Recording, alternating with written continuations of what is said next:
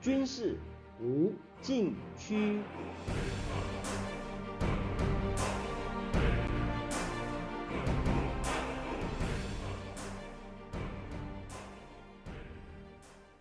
听众朋友们，大家好！您现在收听的是自由亚洲电台的军事无禁区栏目，我是栏目的主持人齐乐意。二十年前的九月十一日，盖达组织向美国本土发动恐怖攻击，纽约世界贸易中心双塔轰然倒塌，五角大楼也遭到飞机撞击，震惊世界。美国由此展开长达二十年的反恐战争。美国知名作家。也是智库外交政策研究所的地缘政治学者卡普兰，上周在《国家利益》杂志谈到九一一恐怖攻击事件的时代意义。他说：“从大历史的角度看，九一一事件可能是一场虚张声势，代表大国冲突之间出现的一个间歇期。但是看到世贸中心塔楼在大火中崩塌。”这场灾难又非常的真实，卡普兰说：“背景就是历史的一切。过去八十年，美国经历两个时代。第一个时代，美国进行长达六十年的斗争，把世界从纳粹主义和共产主义中解放出来。这是一场意识形态和常规战争的斗争。事实证明，美国能够胜任并且完成任务。这段期间。”美国人自认不可战胜。二零零一年九一一恐怖攻击事件发生后，后冷战时代宣告结束，美国进入第二个时代。包括卡普兰在内的许多美国人认为，伊斯兰恐怖主义取代了二次大战和冷战，美国进入新的反恐战争时代。然而，美国面对的是一个复杂的伊斯兰社会，本质上是文化的。和上一个时代的地缘政治大不相同，这是为什么美国在第一个时代成功了，在第二个时代失败了。从大历史的角度看，大国竞争始终是时代的主流。过去二十年的反恐战争意外地走上历史舞台的中心。卡普兰认为，这使得在大国冲突之间出现了一个间歇期。九一一事件发生后，俄罗斯总统普京刚上台一年多，没有形成气候；而中共领导人习近平担任地方的福建省省长，离上调中央接掌大位还有十一年。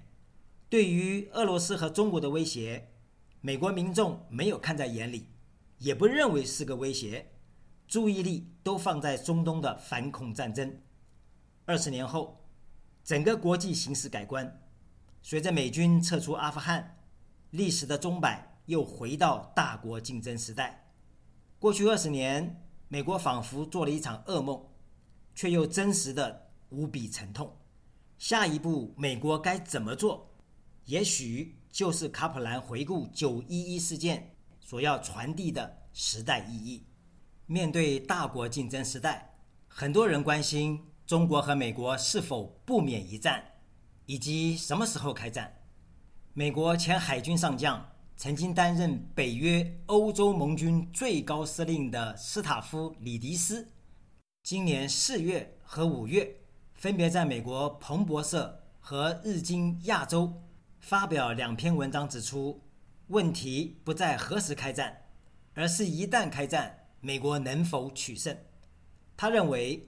中美若发生冲突，首先来自海上，作战将有四种类型：在东海、台海、南海或印度洋。台海是最有可能的引爆点。斯塔夫·里迪斯曾经带领航母打击群多次支援美军在伊拉克的作战行动，承担海军作战部长和参谋长联席会议主席的战略和长期规划任务，并且担任北约。欧洲盟军最高司令，具有全球战略眼光和实战经验。在他眼中，中美两军的差距正在缩小。未来十年内，美国对这个差距如果不做出回应，形势将对中国有利。讲到这儿我们先听一段音乐稍后继续为您说明。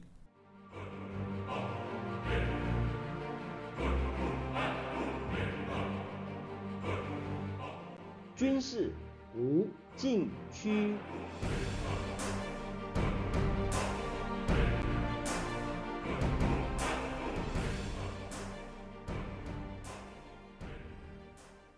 好的我们回到栏目现场。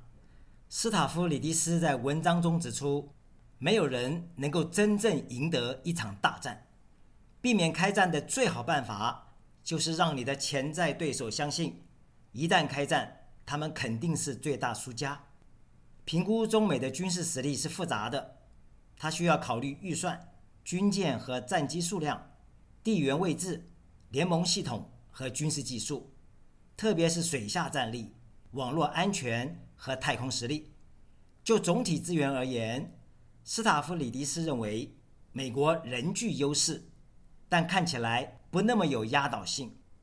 特别是南海，中国新建约十个军事化人工岛，美国海军并没有把它们看成是岛屿，而视为不成的航空母舰。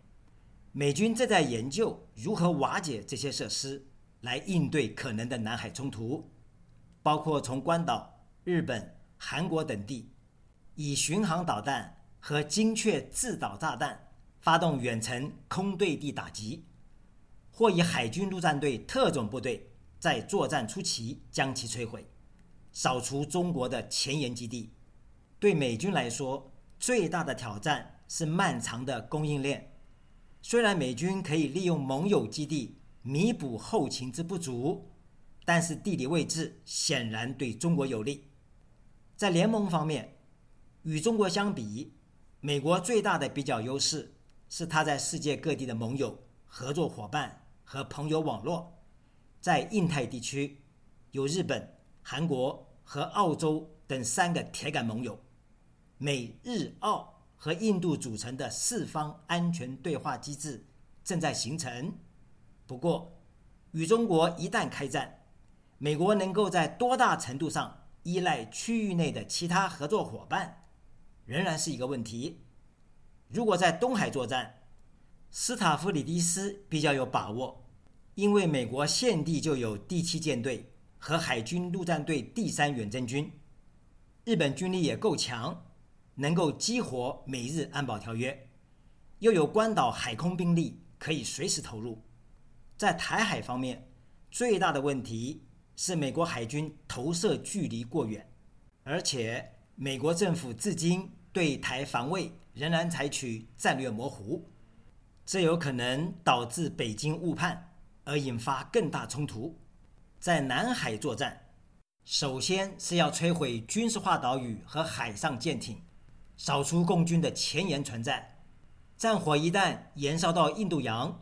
印度的回应将是关键所在。斯塔夫里迪斯强调，谁拥有更好的技术，将极大影响美中战争的胜负。比如潜艇的静音性能、军用卫星数量、兼具攻防的网络战手段，以及无人作战系统等关键领域，美国仍然处于领先地位。但是中国快速追赶，特别在人工智能。高超音速武器、网络和新兴量子计算等领域，使得中美的军力差距正在缩小。他再次重申，未来十年内，美国对这个差距如果不做出回应，形势将对中国有利。对于中国将会以何种方式入侵台湾，斯塔夫里迪斯认为，共军首先要控制台湾周边海空域。并且确保军力投射，阻止美军接近战区，不太可能发动大规模两栖登陆，因为极其困难，反而会以闪电袭击，在台湾周边建立海上控制，再采用轻逐机作战方式，而非大军入侵，运用特种部队联合在台湾岛内的长期潜伏者控制机场。为后续兵力空运来台铺路，共军同时运用地对地导弹和空中力量摧毁台湾的防空系统。台湾可以坚持一段时间最终仍不堪重负。讲到这儿我们先听一段音乐稍后继续为您说明。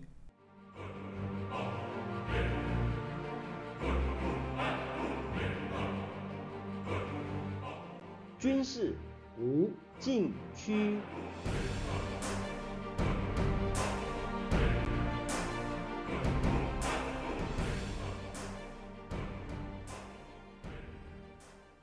好的，我们回到栏目现场。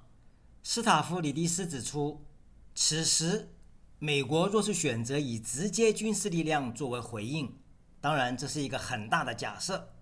美国首先会从海上行动，瞄准中国舰船，削弱对方地对地导弹打击能力。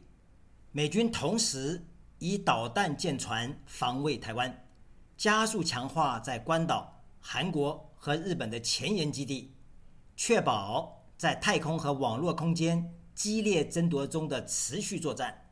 另外，美国有可能突击中国在南海的岛屿基地，迫使中国分散攻台兵力和作战重心。和共军的说法相比，斯塔夫里迪斯的分析确有几分道理。所谓的轻足机作战方式，共军。称之为小战制敌，而非大动干戈。最好以军事威慑达到不战而屈人之兵。如果做不到，争取以小战而屈人之兵，把台湾打得稀巴烂，或打烂了再重建台湾，是一种威慑性的宣传攻势，不在中共对台攻略的方案之中，不是中共仁慈，而是需要继续治理台湾。为其所用，而这需要把公台伤亡降到最低，才有可能做到日后的治理。斯塔夫里迪斯在文章中说道：“中美一旦开战，双方都会尝试防止战争升级，因为美军一旦摧毁中国的基地和基础设施，将会引发中方报复，甚至可能导致中国。”对美国本土发动攻击，这种情况确实存在，但这也是中国惯用的心理战，以此恫吓对方不敢对中国采取过激的军事打击，借此逼退强敌。这就涉及到决心的问题。所谓“狭路相逢勇者胜”，比的就是胆识和决心。在大国竞争中，尤其需要这样的精神。美国的总体军事实力优于中国。如果美国担心中国报复，难道中国不担心美国的反报复吗？美国在中国的前沿用兵，直接面对中国富庶的东南半壁江山，所有中短程常规武器都能够对东南地区发动攻击，而中国面对的是第一岛链的围堵，重在突围。防止美军接近台海。若要对美国本土发动攻击，需要使用库存量不多的常规洲际弹道导弹，效果非常有限。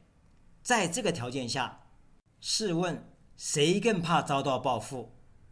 假设战争上升到核战边缘，美国目前拥有三千八百个核弹头，中国只有三百五十个，谁？更具有核威慑的本钱呢？为此，中国正在也必将持续重点发展中远程打击力量与核力量，以扭转总体上处于极度不利的作战空间态势。九一一事件所引起的反恐战争年代，给美国留下痛苦的记忆。美国决定走出这段历史，集中精力面对大国竞争，贺主战略随之调整。它的原则、内涵与标准也将重新定义，和冷战时期大不相同。也许，台湾问题是美中新一轮大国竞争中最主要的一个试金石。听众朋友们，您现在收听的是自由亚洲电台的军事无禁区栏目，我是栏目的主持人齐乐意，谢谢大家收听，下次再会。